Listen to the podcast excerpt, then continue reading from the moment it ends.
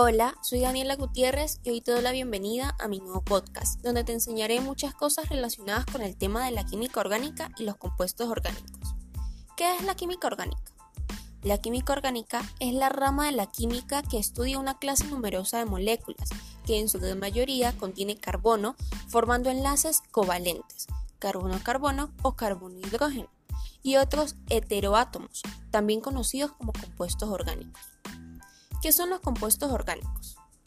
Compuesto orgánico o molécula orgánica es un compuesto químico que contiene carbono, formando enlaces carbono-carbono y carbono-hidrógeno. En muchos casos contiene oxígeno, nitrógeno, azufre, fósforo, boro, halógenos y otros elementos menos frecuentes en su estado natural. Estos compuestos se denominan moléculas orgánicas. Algunos compuestos del carbono, carburos, los carbonatos y los óxidos de carbono no son moléculas orgánicas.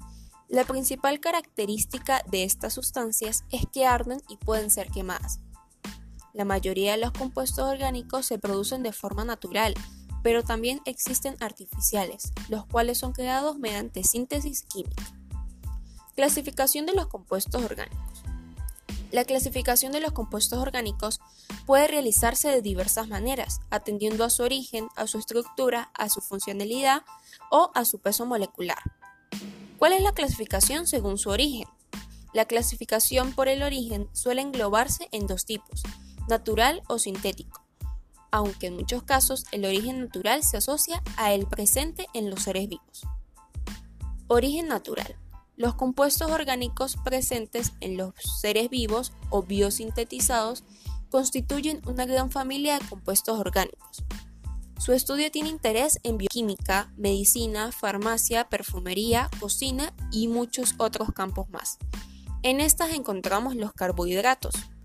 Los, carbohidratos están compuestos fundamentalmente de carbono, oxígeno e hidrógeno.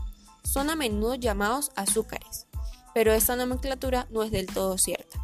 Tiene una gran presencia en el reino vegetal, pero también en el reino animal. Lípidos. Los lípidos son un conjunto de moléculas orgánicas, la, mayoría biomoléculas, compuestas principalmente por el carbono e hidrógeno y en menor medida oxígeno, aunque también pueden contener fósforo, azufre y nitrógeno. Tienen como característica principal el ser hidrófagos y solubles en disolventes orgánicos. Proteínas. Las proteínas comprenden una familia importantísima de moléculas en los seres vivos, pero en especial en el reino animal. Ejemplos de proteínas son los colágenos, las fibroínas o la seda de araña. Los ácidos nucleicos. Están formados por las partículas de carbono, hidrógeno, oxígeno, nitrógeno y fosfato. Los ácidos nucleicos almacenan la información genética de los seres vivos y son responsables de la transmisión hereditaria. Existen dos tipos básicos, el ADN y el ARN. Las moléculas pequeñas. Las moléculas pequeñas son compuestos orgánicos de peso molecular moderado y que aparecen en pequeñas cantidades en los seres vivos, pero no por ello su importancia es menor. A ellas pertenecen distintos grupos de hormonas como la testosterona, el estrógeno u otros grupos como los alcaloides. Las moléculas pequeñas tienen un gran interés en la industria farmacéutica por su relevancia en el campo de la medicina. Esto es todo por hoy y espero que les haya gustado mucho mi primer podcast. Nos vemos en la siguiente edición.